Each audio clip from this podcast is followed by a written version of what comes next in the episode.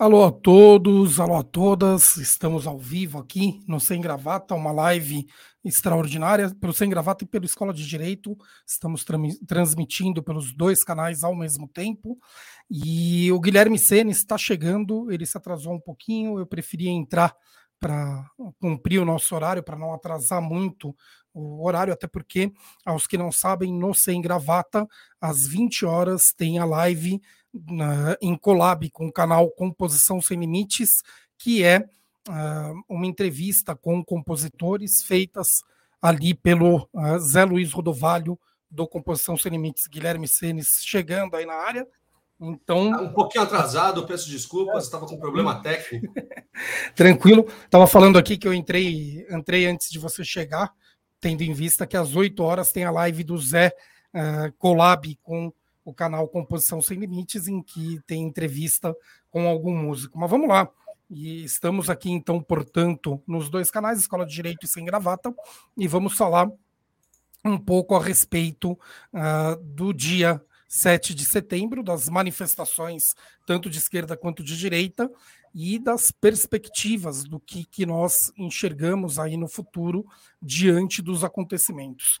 Daí nós temos uma divisão na internet, né? Gente achando que foi uh, uma maravilha, falando que tinha um trilhão de brasileiros, né? Inclusive uh, todos os brasileiros chineses uh, vieram da China para o Brasil para ocupar a Avenida Paulista, né?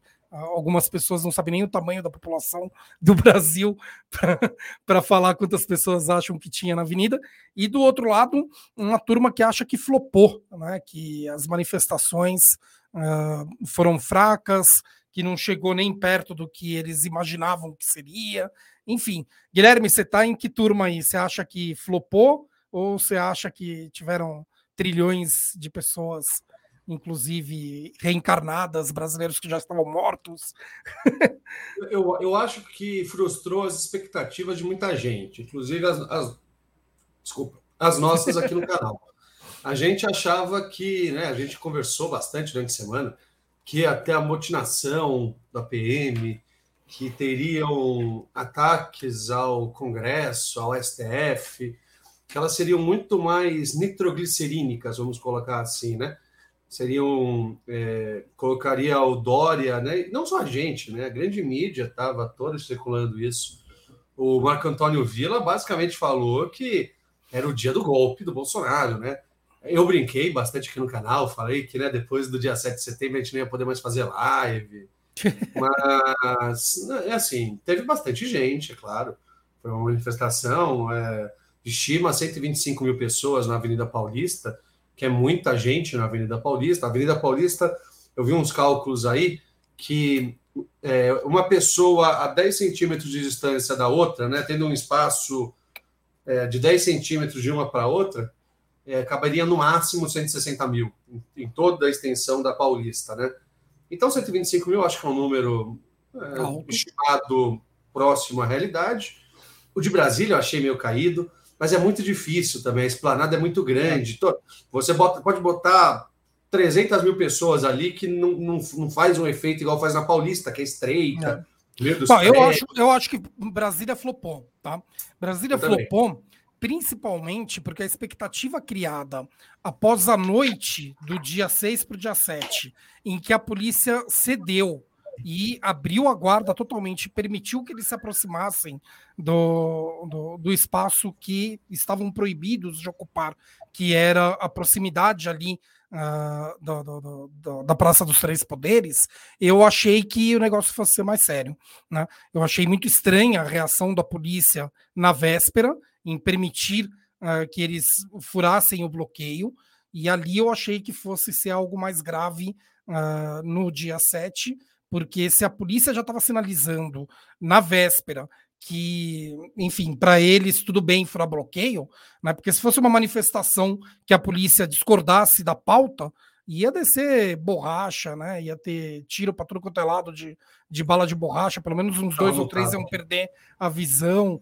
Enfim, ia ter com certeza um confronto. Não, e, a, e, a, própria PM lá do Distrito Federal, ela, ela, ela, ela se comportou de forma estranha mais de uma é. vez, né? Porque ela tinha dito que estimava 100 mil pessoas né, na esplanada é, depois do ato, logo após o ato, né, estimou 105 mil pessoas, que eu já acho um número bastante alto. É, visualmente, dava para ver que, como eu falei, tem esse efeito que tudo, todo mundo, é, 100 mil pessoas na Paulista parece que tem um milhão, 100 mil pessoas na Esplanada parece que tem 20 mil. 10 mil, né? É, mas. É, não, mas acho que não é nenhuma questão numérica. O que eu considero é que a expectativa deles, inclusive, é que efetivamente iam invadir o STF, que nós íamos ter cenas parecidas com a invasão do Capitólio, deles Sim. invadindo salas, quebrando computadores, uh, rasgando papéis, né? E eu acho que era uma expectativa deles, principalmente reforçada pela atitude da polícia de, na véspera, abrir o bloqueio para eles, né? permitirem que eles fossem para áreas que eles não deveriam ocupar. Mas uh, não tiveram força para isso, a polícia, uh, aparentemente, no dia 7, agiu corretamente, manteve ali uma barreira e foi, foi enfática ali naquela, naquela atuação de que daquela barreira ali ninguém iria passar e não tinha manifestantes loucos o suficientes. Parece que teram, tiveram sete tentativas, mas nada a ponto de ser realmente um risco de, de repetirem as cenas da, da é, invasão do Capitólio. Então ali eu acho que flopou. É, até pelo perfil do manifestante bolsonarista, é diferente do perfil do trumpista, né? É. O eleitor do Trump nos Estados Unidos é um cidadão de meia idade para novos, né? A invasão do Capitólio, você via muitos jovens invadindo, né? Pessoal de 20 e poucos anos, que são. É uma geração americana meio excluidona, né? Que não chegou, não, não fez ensino superior, não consegue trabalho de baixa qualificação, porque vai tudo para os imigrantes, né? Então, é um outro tipo de perfil. O perfil do eleitor do Bolsonaro é um cara de classe média, classe média alta, já com uma certa idade, já meio barrigudo, careca. Eles não estão. Deu para ver pelas tão... imagens dos ônibus, né, cara? Dos é, ônibus. Eles não têm. Eles não têm das turmas perfil... que estavam se preparando para ir, um bando de velhinhos. Eles não têm esse perfil de confrontação, né? De, de tacar pedra na polícia, de, de iniciar na porrada com os caras. Né? Pelo contrário, né? Eles gostam, eles meio que puxam, exaltam as forças. É, mas o que eu ia falar é, antes, né?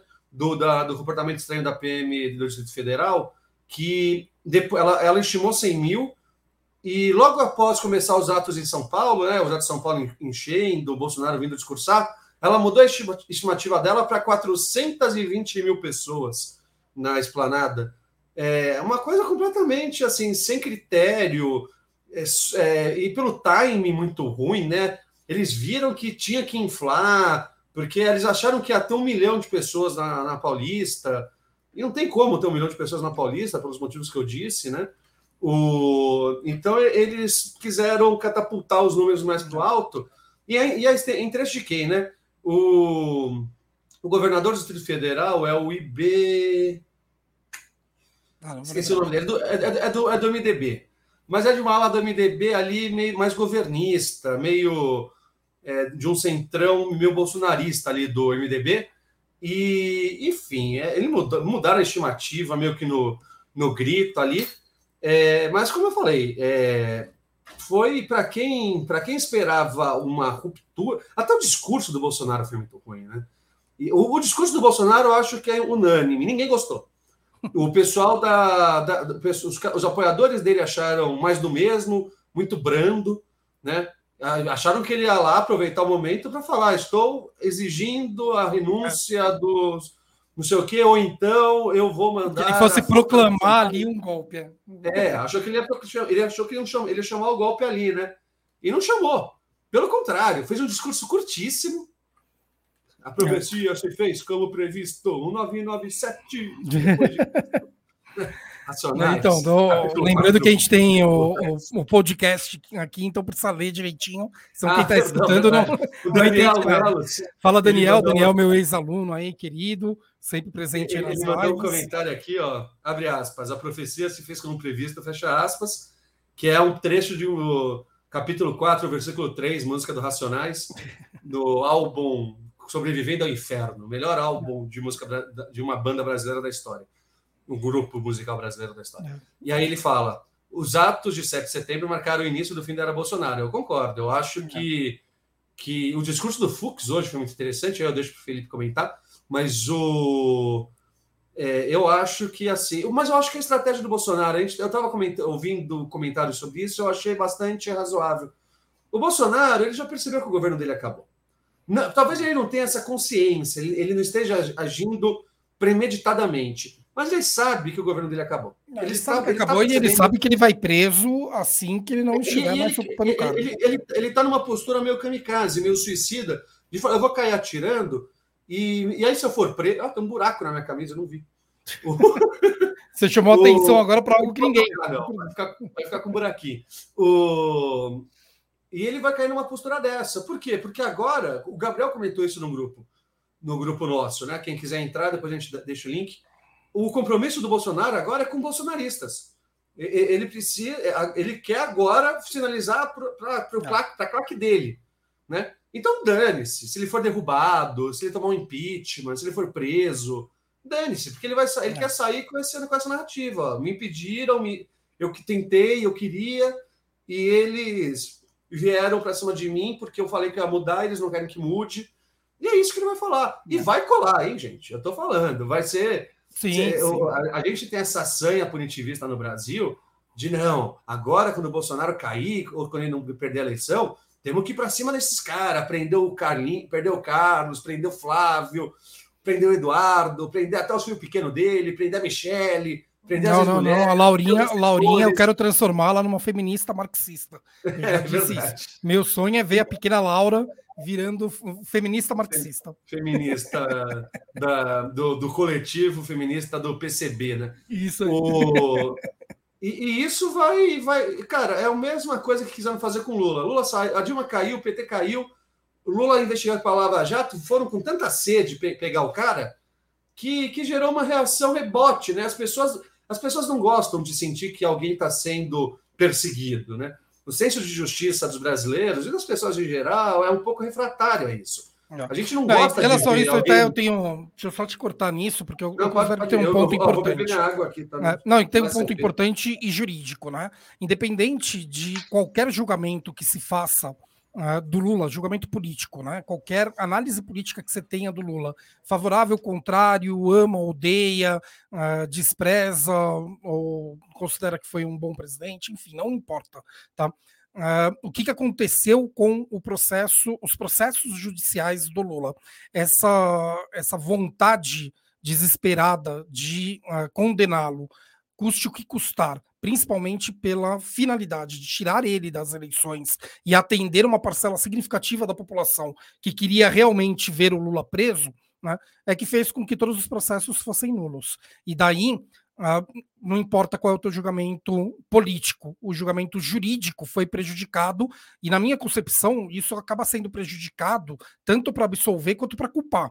Porque se eu sou inocente de um crime e o meu processo ele acaba sendo anulado por causa de erros processuais e eu fico sem uma decisão de absolvição de ele não fez isso, eu também iria me, me sentir uh, tão prejudicado pelo processo quanto quem sente aquele que fala, ah, poxa, ele era culpado e acabou uh, se livrando dessa por questões processuais. Então, a consequência do punitivismo e dessa vontade de punir a qualquer custo, e daí não importa se é alguém de esquerda ou de direita, que você goste ou que você desgoste, e não importa nem mesmo se é culpado ou inocente, é sempre ruim, porque se for inocente, é melhor um processo que uh, deixe claro e estabelecido que é inocente e que não tinha culpa daquilo. Se for culpado, é melhor um processo que seja bem feito e que condene de acordo com a lei e estabeleça as, as, penas a serem cumpridas de acordo com a lei. Qualquer coisa fora disso só tem derrotados, sempre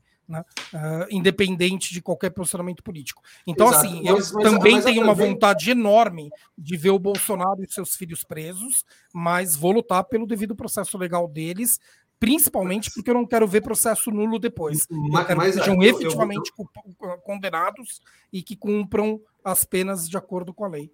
É, eu vou ser muito pragmático, muito pragmático. Eu acho cagada prender Bolsonaro. Eu acho cagado. Eu acho que o Estado eu, de Direito tem que se impor. No, eu acho no pé. Ele cometeu crimes eu e ele sei, tem, que, sei, tem que responder sei, pelos crimes. Soa, Para de defender a política não pode ser criminalizada. Quem comete crime tem, que, tem que ser preso. Isso, não, você, até, você combate o Estado de Direito, cara. Eu, eu sei, eu sei. Sou a, sou, eu estou pensando apenas do ponto de vista estratégico-político, tá? Assim, isso aqui cria um mártir. Eu acho um... que se a prisão do Bolsonaro depender de um esforço político para girar as engrenagens. A gente sabe que processos desse nível precisam de, um, de uma boa vontade política de quem está mandando alto. Eu acho que a estratégia política. Não estou pensando na questão formal legalista se ele deve ou não ser preso. Isso eu deixo para vocês analisarem. Estou pensando apenas na questão da estratégia política. Eu acho que, estrategicamente pensando no bolsonarismo como um mal para o Brasil e que ele deve ser estancado, é, desincentivado, a figura dele tem que ser aos poucos sendo jogada na irrelevância, como Trump está sendo jogado na irrelevância nos Estados Porque podiam prender o Trump, queriam prender o Trump pela invasão lá do Capitólio. A, a elite política americana percebeu, não vale a pena. Não vale a pena a gente continuar, que é tudo que o Trump quer. O Trump quer continuar pautando a, a, a política americana, ele quer continuar ele repercutindo, não sei o quê. Eu acho que o Bolsonaro vai ser um efeito parecido, similar com o que foi o Lula. Prende-se o Lula e a prisão do Lula e o Lula cadeia continua sendo pauta para a discussão política no Brasil. Vem eu o Bolsonaro de você. fala que o Lula está preso, eu... o Ciro Gomes vem e fala que o Lula está preso babaca, o Haddad vai lá e visita o Lula. Entende? Eu então, eu discordo de você em termos. acarretar esse tipo de fenômeno. Eu discordo de você em termos. Eu considero que o que foi feito com o Lula foi então, um erro. Em termos equivocados. Não, não. Eu, eu, a questão é, é, é assim, eu, eu considero que o Lula, o erro foi exatamente o, uma prisão feita uh, inteira fora do direito. Né? Então, inúmeras irregularidades que eram nítidas né? na época, antes de sabermos uh, dos escândalos da, da Vaza Jato, né? Uh, que foi trazido uh, principalmente ali para o Intercept. Antes, quando nós, juristas, que acadêmicos, analisávamos os processos, nós encontrávamos alguns erros e acertos, né? E, e criticávamos os erros, também não gostávamos muito das generalizações, como se tudo estivesse errado, até porque nós não tínhamos o conhecimento que passamos a ter a partir do Intercept. Daí, Há com, sempre uma suspeita, com, né, é, Felipe? Não, não, Havia sim, sempre ficou. Mas, cara, dentro disso, a parcialidade de juízes. Uh, enfim, uma, uma, um, um espectro, né, uma áurea de impar, impar, imparcialidade de juízes na esfera penal diante de réus que sequer condenados, né, que, que, nitidamente uma boa parte da população e o próprio juiz quer condenado, isso está dentro do nosso comum no dia a dia do judiciário. Você precisa de coisas mais fortes, significativas, para poder apontar um juiz e falar esse juiz, juiz ele foi parcial. Né? Substancial, como foi a Vaza Jato. Agora, não, não resta dúvidas em inúmeros processos que temos juízes punitivistas e que estão uh, com vontade mesmo de punir. Até aí, para afirmar de forma objetiva a parcialidade, você precisa de mais coisas. Daí o, o, Intercept, com o vazamento ali do, do, dos hackers que, que pegam conversas do Moro com a promotoria, nós passamos a ter uh, efetivamente elementos suficientes para falar: não, estava tudo errado dentro daqueles processos. Então, até quem estava olhando de forma técnica e, e sem tanta preocupação de fanatismo nem para um lado nem para o outro, que falava, tem erros aqui, mas para de generalizar, posso generalizar. Teve, foi tudo errado. Né? Foi tudo feito uh, de forma grotescamente errada, e isso gera, uh, gerou, né, primeiro, uma multidão carregando Lula nos ombros, que é talvez a imagem mais forte, é, que é talvez a imagem mais forte da história do Lula, né, que vai ficar eternizada, é ele nos ombros de uma multidão que estava ali tentando impedir a prisão dele, né, e vai gerar para sempre uh, inconformismos dos dois lados, inconformismos por quem considera que ele é culpado e que deveria ter sido preso. Se você não tem o devido processo legal, acaba que não é preso, é essa consequência. Né? Aprendam a exigir do judiciário que siga o devido processo legal da forma e, correta para não ter essa impunidade. E para aqueles que consideram que é inocente, a, a sensação de, poxa, né, fizeram isso só para tirar ele da eleição, ele passou mais de um ano preso de forma injusta, um absurdo. Enfim, você alimenta tudo de errado, exatamente pela falta do devido processo legal. Agora, eu não posso concordar com você em é. vamos permitir um Bolsonaro impune depois de inúmeros crimes que ele cometeu. Só que eu quero com o devido processo legal. Eu quero que é. seja feito da maneira não, correta, exatamente para termos uma condenação que, cara, na hora que um bolsonarista for defender, eu tenho argumentos sólidos, né, e não frágeis uhum. por um processo. Eu, eu, eu, acho que vai independer é, para a claque dele, não existe argumento forte ou frágil contra o Bolsonaro. Eles são impermeáveis. Daí a base sólida. Eles a base sólida é pequena. A verdade. Mas essa base sólida é pequena. Essa base Oi? sólida é de 15%. É, é uma base sólida é pequena. É tão pequena, é pequena, mas não é tão pequena. O... E, bom, eu, eu, concordo, do ponto de vista formal, legalista, como eu disse, claro, ele cometeu crime, ele fez um monte de ameaça, Sim. ele tem que responder. É, mas, eu, mas eu volto né, na questão pragmática. O Bolso... A gente tem que parar de achar que a justiça, é, numa canetada, ela vai mudar os destinos da política brasileira. Quando prenderam Lula, estavam achando que estamos enterrando esse período da história do Brasil. Estamos enterrando, é, é, acabando com a figura do Lula, junto com a figura do Lula, a figura do PT, é. e todo o mal que o PT na cabeça dessa gente, né? Que todo o mal que o PT fez à sociedade brasileira, os escândalos de corrupção, vão acabar estaria no passado. Ali, né? Que eles vão botar uma pedra sobre Não. isso com a prisão. Não, é fato, eu concordo com é, você, mas eu reitero, é, é a falta assim do devido funciona, processo né? legal. É a, a falta gente, do devido processo legal. tem que enterrar o Bolsonaro, fazer ele desidratar, perder força com a claque dele, que é caindo na irrelevância. Não. É só assim. Se a gente prende, se a gente começa um processo imediatamente após o 1 de janeiro de 2022, de 2023, ou antes, né, caso o Congresso aprove aí um processo de impeachment, que eu acho que está muito curto tempo para tocar, mas enfim, isso a gente também pode discutir depois. É, isso não enterra o Bolsonaro. É isso que eu estou querendo dizer. E, e, isso não é o suficiente para impedir que o Bolsonaro é, retorne até mais triunfante, até com mais força, né? E até mais radical. Querer, aí já. É, então, vamos lá, deixa eu, deixa eu fazer a minha análise aqui. Não, eu vou, vou comentar, vou chegar no Fux, inclusive, tá? Mas a minha análise. Primeiro, eu considero que Brasília flopou, Paulista não. Paulista deu ao Bolsonaro a foto que ele precisava, que é. é. uma foto da Avenida Paulista lotada, e tão lotada quanto, ou até mais, do que as manifestações contra o Bolsonaro. É óbvio né, que todos nós, já convertidos, sabemos bem que só lotou porque fez um, uma estratégia de marketing para isso e porque, ao invés de ter manifestações pequenas em inúmeras cidades, concentrou tudo nas capitais. E daí é, é, óbvio, e ainda mais pagando capital, ônibus. Né? Concentrou não, tudo é... em São Paulo, que é do Rio de não, Janeiro. Você teve, você teve Rio de Janeiro, você teve Rio de Janeiro razoável, algumas Quatro outras quarteirões ali na Avenida é. Atlântica, Mas coisa. principalmente pagando ônibus, pagando uh, refeição e trazendo todo mundo para trazer, para tirar essa foto, para ter uma foto da Avenida Paulista. Mas isso só vai ser escutado por convertidos. Né? Uma ex-aluna minha que foi na Avenida Paulista, ela postou uma foto daquela multidão e o, o, o título da foto, antes do, do meu bloqueio, porque foi imediatamente bloqueada, foi: olha aí quantos robôs. Na cabeça dela, ver a Paulista daquela forma foi algo que legitimou o posicionamento dela. E olha, viu como nós somos mesmo maioria? É mentira essa história de que são robôs, é mentira essas, essa, esses, pesquisas uh, essas pesquisas que dizem que nós somos minoria.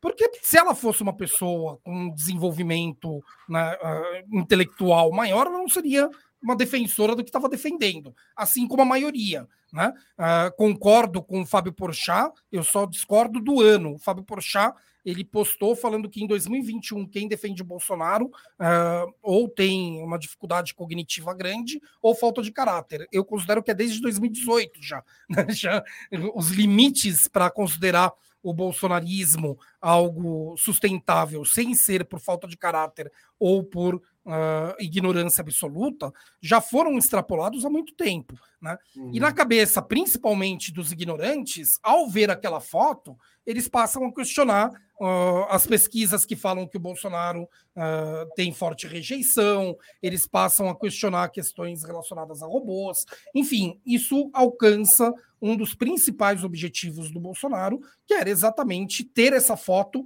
para uh, que a sua base fanática não se sinta minoritária, que não se sintam parte de uma minoria, mas sim que reforce o achismo deles, né, o, o, ego deles ali de que, na verdade, eles, uh, eles, eles que representam a vontade do povo, eles que estão ali do lado é, mas, efetivamente. Mas eu acho da, que o Bolsonaro está começando a soar medroso para essa gente. Sim, não, então, mas daí pedindo, é. eles estão falando, eles, a gente dá o apoio, dá o golpe, dá o golpe, a gente é, dá o apoio, dá daí o golpe, algumas dá o golpe e ele não dá, ele não dá, ele não, porque ele é. sabe que ele não vai Mas dar. alguns pontos, alguns pontos relativos a isso, que inclusive eu vim munido aqui.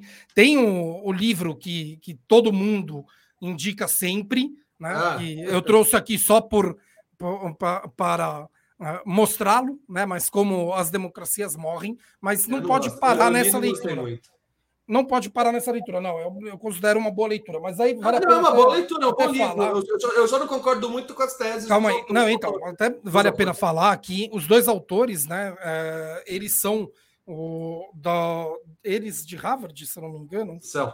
É, eles Harvard e o outro uh, de Yale, se eu não me engano. Mas, enfim, é o Steven, uh, Steven Lev Levitsky e Daniel Ziblat, desculpa, uh, Zibla, enfim, a, a, evidente falha na pronúncia, que eu sou péssimo, é, e não são nomes fáceis de serem citados. Mas uh, tem um livro Irmão Gêmeo, e Irmão Gêmeo porque ele foi feito exatamente na mesma época, sobre o mesmo tema, e com pesquisas que chegam nas mesmas conclusões, só que por Yale, né, que é do David Ruckman, Russman, enfim, também não sei a pronúncia correta, é, e que o nome é, é bem é, parecido. É o irmão é, menos famoso, né? É, que é Como a Democracia Chega ao Fim. Esses dois livros são gêmeos e tem um trigêmeo tupiniquim.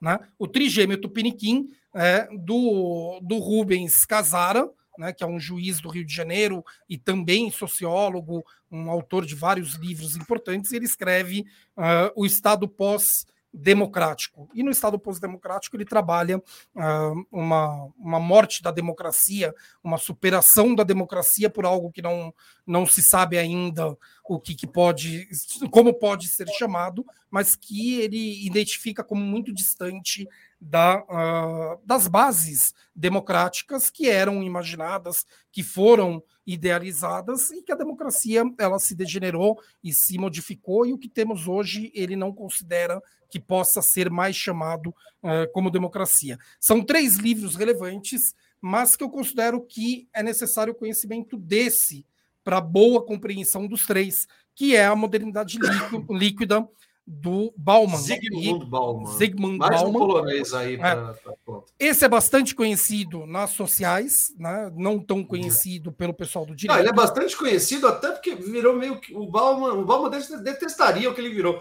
porque as pessoas leem a modernidade líquida, amor líquido, né? Quase como uma autoajuda, assim, né? É. Uma coisa meio mística. Não, principalmente né? o amor líquido, né? O amor líquido é, ficou, parecendo, ficou parecendo um livro de autoajuda. Mas para que vocês entendam, na verdade, ele tem uma série de livros, uh, eu não, não vou lembrar todos, mas são cerca de, de seis ou sete livros que fala sobre a, a sociedade líquida, né? Então, é. ele inaugura o isso com a modernidade líquida e daí ele vai aplicando em vários, em vários tipos de relação. E o Obama detestaria isso, eu brinquei, porque o Bauman, as fotos dele como um velhinho de cabelo engraçado, estão viralizando, as pessoas compartilhando nos stories, mas o Bauman era um judeu polonês, teve a família morta no Holocausto, fugiu para a União Soviética, se alistou no Exército Vermelho e participou da invasão soviética da Alemanha. Né? Então ele era um comunistão raiz, assim, ele era um cara que matou alemão, tudo mais. Então, Mas só para explicar brevemente a, a questão da modernidade líquida, né? A, a minha ex-namorada, a Karen Spencer, que é professora da GV de gestão de pessoas, ela na sala de aula ela levava uma geleca uma não, várias, né? aquela geleca de criança, e colocava na mão de todos os alunos e pedia para que dessem formas. Né? Então, ah, quero que vocês façam um triângulo com a geleca. E daí os alunos ali se esforçando para fazer um triângulo, não conseguem fazer um triângulo perfeito por mais que queira, né? Fica uma coisa meio no máximo triangular. Né? E quando um chegava, olha, consegui, professora, fiz um triângulo, legal, agora passa para o teu amigo esse triângulo. E, obviamente, na hora de passar de uma mão para outra, a geleca uh, escorregava ali e já mudava de forma completamente. E ela inicia a aula dela sobre a sociedade líquida uh, com essa, essa, enfim, essa essa atividade com os alunos para que os alunos compreendam o que o Bauman está dizendo, porque o que o Bauman está fazendo é uma metáfora, né? E o Bauman ele fala as, as bases sólidas do Estado-nação elas foram constituídas paradoxalmente exatamente para se, se desfazerem, porque eram bases sólidas de Estado forte e, e em hard law, né? ou seja, com ordens que vêm de cima para baixo, mas buscando garantir liberdades para a população e que essas liberdades fossem respeitadas. Quanto mais isso se desenvolve, mais frágeis vão ficando essas bases, bases sólidas. Ou seja, quanto mais você, dentro do Estado-nação, trabalha para que a sociedade ela tenha uh, uma autodeterminação independente da autoridade estatal, né, menor vai ser essa autoridade estatal, porque não vai ser necessária. Né? E o problema é que isso foi uh, meio que perdendo o controle. Né? Então, alguns estados uh, foram garantindo essas liberdades sem que essa base sólida ela fosse, ela, ela pudesse se desfazer de verdade, né? Então, garantindo liberdades para alguns, mas uh, prejudicando seriamente uh, outras camadas da população, é o caso do Brasil, né? Quanto outros até que, uh, enfim, né? fizeram esse processo da maneira correta. Enquanto você, então, quando você vai olhar um estado como Noruega, Holanda, Bélgica, Suíça, Suécia, Alemanha, Canadá, Portugal, eles uh, garantiram né, um, uma, uma base de igualdade para a população, com uma educação razoavelmente boa para todo mundo, saúde razoavelmente boa para todo mundo, e com isso eles foram permitindo que essas bases fossem se dissolvendo. Só que em alguns outros países, como o Brasil e Estados Unidos também, não achem que os Estados Unidos é um exemplo de, de Estado, Estados Unidos só tem como índice positivo os índices econômicos. Como economia, os Estados Unidos pode ser tratado como referência, mas uh, dentro das estruturas sociais, os índices dos Estados Unidos são todos de mediano, né, para mais ou menos, não chega no nenhum a excelência. São os piores. É, são os piores Dos países da, da, da, potência dos Estados Unidos. Exato. Então, esses países que uh, as bases acabaram se dissolvendo porque era uma natureza do passar do tempo e que foi impulsionado ainda por cima pela, pela sociedade informacional, ou seja, pela, pela uh, quantidade e velocidade de informações que nós temos atualmente, esses países que não tinham as bases desiguais é que passam por crises sérias, né?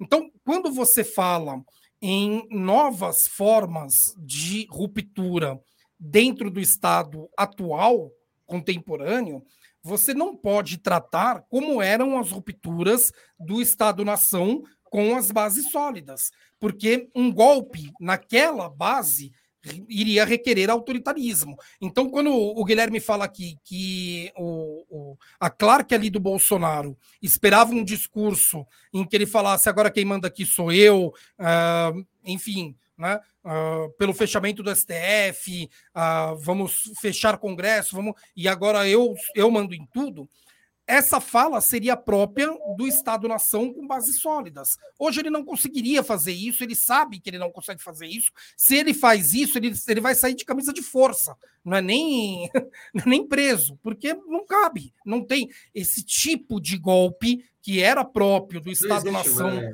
com bases, sólidas, não mas, existem mas, mais. Metsu, né? Metsu, Metsu, Cara, ainda existe. A gente sim, vê você vai ter Miramar. É, você vai ter Miramar, você vai ter alguns, é. alguns exemplos Miramar, de, de, de, locais que você vai ter é. esse tipo de. Mas, mas daí é o trabalho da Natália, assim. inclusive. É Oi? o trabalho da Natália. O trabalho da Natália é exatamente esse. Né? E, e, e é, é, é, isso que ela estava falando, inclusive numa outra live. O fato de que o normal agora não vai ser mais essas rupturas antigas, não quer dizer que não possam existir rupturas naquele formato. Tá? Mas é. é evidentemente coisa mais rara e muito mais própria de lugares pequenos. Você não vai ter num país como o Brasil ou como um, num país como nos Estados Unidos um golpe naquelas bases anteriores. E sabendo disso, Uh, Trump não deu um golpe nas bases anteriores e o Bolsonaro também não vai dar um golpe nas bases Trump anteriores. não conseguiu dar golpe nenhum com base em nada, né? Ele então, é necessário ver com uma distância qual foi o tamanho do é, estrago do gente, Trump para as instituições vai, vai democráticas. daqui a 10 é, anos, quando a gente é, olhar para esse Quando daqui 10 anos a gente olhar e falar, não, as estruturas das instituições democráticas uh, dos Estados Unidos se refizeram pós-Trump. É, resistiram ao Trump. Resistiram né? e, e não teve consequência, ok né? Agora, por enquanto, é muito pouco tempo. Nós não sabemos se na próxima eleição não entra um Trump ou alguém apoiado por ele. Né? Próprio uh, Trump voltar, nós né? tivemos, né? nós tivemos recentemente uma lei grotesca sendo aprovada no, no Texas, se eu não me engano, né? com retrocesso ao aborto que ah, foram para a Idade Média. Retrocesso, né? retrocesso com questão ao aborto e agora todo cidadão texano tem o direito de andar armado na rua. É, não, então, eles tiveram retrocessos graves ali. Acima de 18 anos.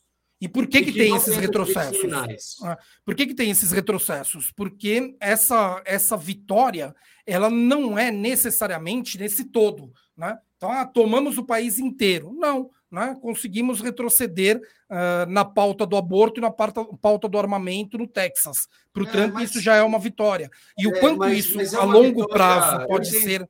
Sim, não? sim, claro. Então, é essa análise eu, eu, eu acho que a gente, a, gente, a gente colocar que o retrocesso com relação à política de abortos é uma sinalização do, da tentativa golpista de enfraquecimento democrático dos Estados Unidos eu acho que a gente está. Eu acho não vou dizer que a gente está exagerando. É que é um eu caso só. Eu acho que é, é exclusivo demais. mas é eu, eu acho demais. que quando a gente pega, por exemplo, um país como a Polônia, que tem ali questões muito conservadoras na sua pauta, né? Casamento gay, LGBT, casamento, é, drogas, aborto. É um país muito conservador nessas pautas, de falar, ah, tá vendo, a Polônia não é democrática. Ela é democrática a população polonesa que é muito conservadora. Né? Então, é, a, a gente condicionar a democracia e bom funcionamento democrático necessariamente a, a uma pauta progressista que ah, não, caminha. Não é a pauta progressista, de forma Não, não, eu sei, eu sei. Mas eu estou dizendo, o, o, o, Texas, ele não está descumprindo a lei. É, se ele tivesse, houvesse uma lei federal, né? Regularizando o aborto e o Texas falasse não vou obedecer aqui, não vai ter. É, então, na verdade, na verdade, Guilherme, isso vai ter que ser analisado ainda a questão da constitucionalidade da lei, tá? Hum. Inclusive, uh, salvo engano, hoje ou ontem, a Suprema Corte do México julgou a inconstitucionalidade da criminalização do aborto e numa decisão ótima, perfeita. Aqui no Brasil eu também considero inconstitucional a criminalização do aborto, né, pelos mesmos argumentos, a necessidade de racionalidade dos atos do poder público e a criminalização não serve para combater o aborto. Então, os, as medidas escolhidas pelo poder público, se não são capazes de produzir o seu fim, elas são inconstitucionais. Há uma necessidade da racionalidade de todos os atos, porque nós pagamos a conta, né? E porque vai intervir nas nossas liberdades. Então, portanto, você não pode ter uh, uma medida que não tem a menor chance de atingir a sua finalidade, como é a criminalização do aborto, sendo mantida num Estado constitucional. Há uma dificuldade enorme e até lógica disso ser reconhecido pelo judiciário, porque dá uma sensação óbvia de ativismo, de, intervenção, é, de interferência, interferência do, do judiciário é, em questões políticas.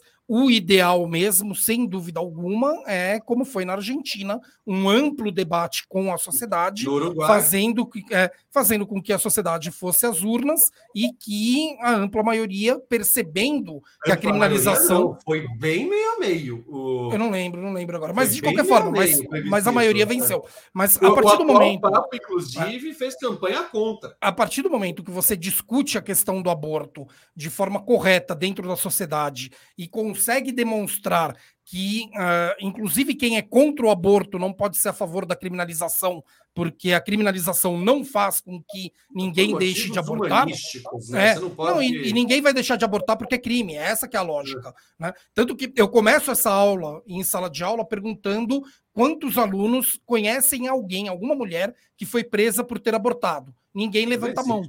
Existe. Eu faço isso há 10 anos e eu nunca vi um único aluno levantar a mão e falar: ah, Eu conheço eu, eu, eu uma mulher que foi presa. Há, eu nem sei se há. É. A, a, não, a, história. É óbvio que você tem. Você, não, você tem histórico, mas é. as, as, as, hipóteses em que você vai conseguir uh, processar e condenar uma mulher uh, pelo aborto são bastante limitadas a um flagrante, né? Porque se, se ela não é obrigada a produzir provas contra si, é óbvio que ela vai falar que ela sofreu um aborto natural e, e não que ela fez um aborto. Então, se ninguém é preso, qual é a finalidade de manter como crime? É impedir que a mulher chegue no hospital e fale que quer abortar, porque isso faria com que ela recebesse um, um, uma proteção do Estado, né? Mas por que, que você quer abortar? Daí você identifica que, na verdade, é um homem canalha que está determinando que ela aborte, ou o pai dela ou o pai do bebê. Né? Ou não, São também. inúmeros casos. Não, você tem, várias, você tem várias é. possibilidades, mas dentro do cenário uh, inteiro, você vai ter 10, 15% de mulheres que querem abortar, sendo que uh, tranquilamente poderiam ter o filho.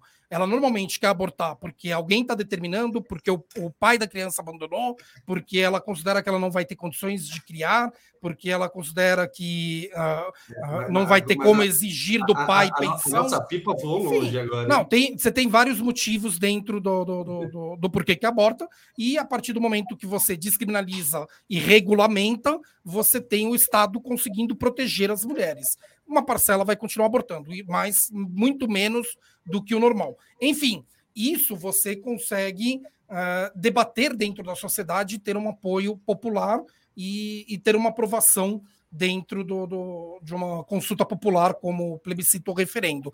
Agora, quando é o judiciário que toma essa decisão, é óbvio que é bem mais delicado. Nos Estados Unidos, o Texas teve esse retrocesso, mas vai ter que bater na Suprema Corte. E aí, pode esse retrocesso? Porque, inclusive, uh, abortos de, de, em caso de estupro, eles retrocederam vai bater na Suprema Corte, como a Suprema Corte vai decidir se ela vai uh, acabar descriminalizando o aborto geral ou vai colocar limites para o quanto pode ser criminalizado, uh, não como sei, que, mas é difícil que, ela mantenha sair das a nova manifestações em 40 minutos para aborto. Não, só para.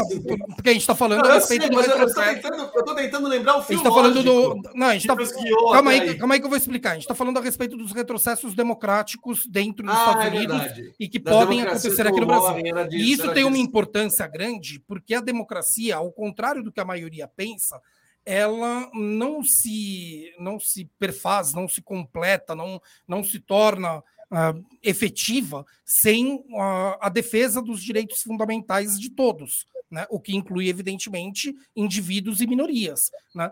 Uh, o que você tem na democracia que difere de qualquer outro regime político não é o apoio da maioria, porque o apoio da maioria pode legitimar, legitimar uh, uh, governos autoritários e totalitários, tanto quanto uma democracia. O que não, vai diferenciar verdade, a, democracia. Calma aí, Guilherme. Ô, Guilherme, deixa eu completar. Isso, né? Calma aí, deixa eu completar. O que diferencia a democracia é exatamente o controle de constitucionalidade dos atos do poder público, porque é esse controle de constitucionalidade que é conhecido como decisão contramajoritária que vai impedir abusos da maioria ou dos representantes da maioria e com isso prejudicar direitos fundamentais de grupos ou indivíduos. Então, a, a democracia ela não se limita, ela não para na vontade da maioria é óbvio que a vontade da maioria é importante numa democracia. Nós não vamos falar de democracia que o governo desconhece a vontade da maioria. Nunca vai ser democrático se não tiver nenhuma ligação com a vontade da maioria. Mas não pode tratar a democracia como mera vontade da maioria. Então, assim, ah, o Texas, ah, a maioria quer que, que o aborto seja criminalizado, inclusive em caso de estupro. A Constituição e o controle de constitucionalidade serve exatamente para impedir que uma decisão da maioria uh, venha a ofender os direitos fundamentais de minorias ou até mesmo indivíduos. Então, portanto, não, não, tudo bem, mas é uma deterioração da democracia quando você tem uh, lesões aos, direi aos, direitos fundamentais uh, por grupos que se sentiram legitimados por causa do trumpismo, né? E que vão avançando sobre as pautas uh, fundamentais. E daí você acaba tendo retrocessos em direitos humanos. E daí lembrando aqui que não podemos ter retrocessos em direitos humanos, né? A lógica dos direitos humanos é andar para frente. Toda vez que anda para trás, direito, né? direito é, não, é, é que o, é, não, o dire... Né, né, são outros termos, né? Direito adquirido é, é uma outra mas questão. Digo, é, mas o direito é, mais, né? Mas enfim, mas os direitos humanos ele tem uma lógica de, de não retrocesso, porque ele é considerado um acúmulo de conhecimento da sociedade, da humanidade, uh, em relação a questões indignas, né? Então, se nós já reconhecemos, né? é, não, se nós já reconhecemos que tal situação é indigna e por isso garantimos um direito humano fundamental, não cabe retro, retroceder é, nisso. A comunidade Falar, LGBT, não, agora eu vou aceitar não, que é indigno, entendeu? É, agora eu vou aceitar uma situação LGBT indigna. Não, não aceita não é. poder mais casar, isso, né? Onde isso ela pode vale, casar. É, isso vale para todos os direitos humanos e são vários, né? São o, inúmeros. Eu, eu, tá? eu, eu, não vejo isso acontecendo no Mas Brasil. O... Não, então, e só para só para concluir que daí no final essas, as tuas interferências não, é que foi fazer a pipa voar. Ah, não, só para, mas deixa eu, deixa eu concluir que as, as suas interferências é que levam a pipa para fora. Não, você mas tá enfim, falando, só você tá falando o que eu considero, minutos, não, eu se ferrar. Oh, Olha o respeito, vamos lá. Mas o, vamos lá, o que eu estou querendo dizer aqui, eu considero muito grave que uh, hoje nós não tivemos uh, posturas institucionais mais enfáticas. Tá? O mais enfático que tivemos foi a nota do Fux. Uh, cabe aqui um destaque de que o judiciário ele, ele só pode agir dentro de processos, ele é inerte. Então, se ninguém processar o judiciário, o judiciário não pode fazer nada. A nota é realmente o máximo que o Fux pode fazer. Uh, foi enfático, mas o que na prática é necessário ser feito é aplicar a lei e, e com bastante uh, rigor em todos os casos relacionados ao governo Bolsonaro. E daí não faltam processos. Vocês têm inúmeros processos. Tem uma fala comum dentro uh, do direito, dos estudos do direito constitucional, né, que são períodos em que governantes, Getúlio Vargas, inclusive, expressamente fala isso, tratam como uh, aos amigos tudo, aos inimigos a lei. Né? Ou seja, nada pior do que você ter o cumprimento da lei de forma rigorosa Uh, para os seus inimigos. E para os seus amigos, basta você não aplicar a lei, que isso vai ser uma maravilha. Né?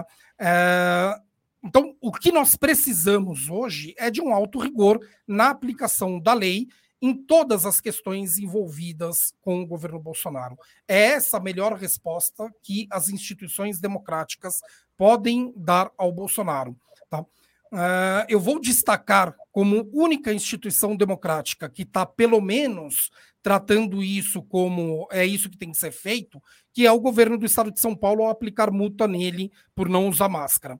Mas mesmo o governo de São Paulo, ao aplicar multa nele e não aplicar multa nos demais uh, membros ali das motociatas, passeatas e agora manifestantes que também estavam sem máscara, se enfraquece porque fica uma coisa como se fosse uma mera vingança ao Bolsonaro. Não, não a lei está determinando que use máscara. 12 pessoas da equipe é. Bolsonaro. Não, então, é. e, só que assim, é muito pouco. Você tem uma multidão de pessoas com rosto não, vai exposto. 100 mil pessoas? Né? É, mas hoje até pelo Facebook você consegue identificá-las. Né? É. O Facebook identifica pela, pela imagem quem é a pessoa. Mas, de qualquer forma, você, as instituições elas precisam responder aos atos de 7 de setembro com o rigor da lei. Ponto. Nem mais, nem menos. sem flexibilizações indevidas de ah, mas é porque tadinhos, né? Poxa, eles são uh, massa de manobra. Não importa, né?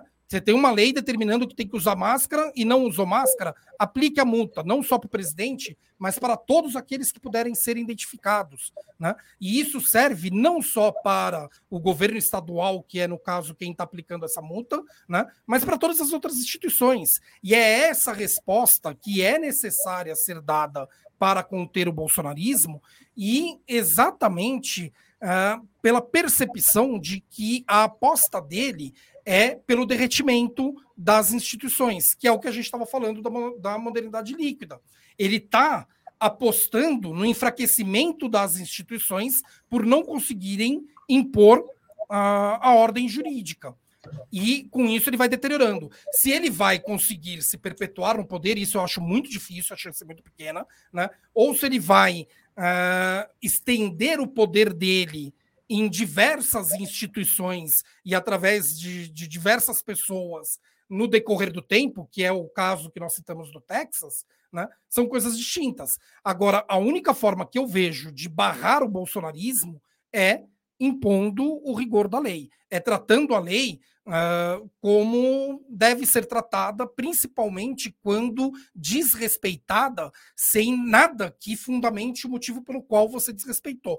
Né? Nós trabalhamos dentro da filosofia do direito, da sociologia do direito, hipóteses de não cumprimento da lei, de decisões contra a legem, de flexibilizações para que a lei não seja tratada como pedra. Tudo isso continua valendo. Entretanto, se você não estiver diante de uma situação em que é, é correto flexibilizar a lei, que é correto você ter um, uma postura uh, menos rígida com a aplicação da lei, não podemos uh, permitir, porque é essa falência institucional que o Bolsonaro está tá apostando. É essa aposta do Bolsonaro. É fazer com que, das pequenas leis até a Constituição, uh, simplesmente não tenham serventia. Né? Que do, da, da, do dever de usar máscara ao dever de respeitar a tripartição das funções do poder, né? ou seja, de uma lei estadual de uso de máscara à Constituição Federal, que seja banalizado e que não tenha consequências quando não se cumpre essa lei. Então, a minha questão. A gente, a gente fala mais é sobre isso na live bar de sexta. Né? Vamos ter os nossos convidados. A, eu, já, eu vou entrar na live do Zé daqui a pouco. Convido quem nos está assistindo a continuar aqui no canal, que vai começar a live do Zé com a artista hoje é Tiné. Eu não sei quem é, vamos conhecer junto com vocês ali na, na aos, que tão, aos que estão na escola de direito, vai lá para o Sem Gravata. Por favor, vem, vem assistir com a gente agora. lá. O, a gente fala mais, a gente vai é, detalhar mais, entrar A gente achou que era necessário fazer essa live hoje para não ficar. Vocês não esperando até sexta, o assunto esfriar, né? Aquelas coisas todas. Mas sexta a gente faz a, a gente faz uma, um pacotão maior, a gente conversa mais tem mais interação no chat, vocês mandam bastante perguntas. Então a gente aguarda vocês sexta-feira na Live Bar. Eu já vou passar hoje a música para o Zé, que é, vai ser certamente sobre os atos 7 de setembro. E, e, é isso, eu preciso me preparar aqui, porque eu vou entrar lá como convidado. E Felipe, um grande beijo. Se e, cuida aí, boa live Também. E Estou com saudades da live do Zé, cara, mas realmente quarta-feira. Você não quer entrar dia... lá com a gente? Cara, eu, eu tô, tô trabalhando, eu tô fazendo uma petição e ainda tenho que voltar para a petição. Mas conforme for, eu entro para dar um oi aí depois. Entra para dar um oi lá. Só pra... tá bom? Mas valeu, gente. gente. Então, sexta-feira a gente trata mais do assunto. Espero que vocês tenham gostado. E a nossa live aqui vai ficar disponível nos dois canais e também vai para as plataformas de podcast do Sem Gravata. Tá bom? Forte abraço a todos e tchau. Tchau, tchau.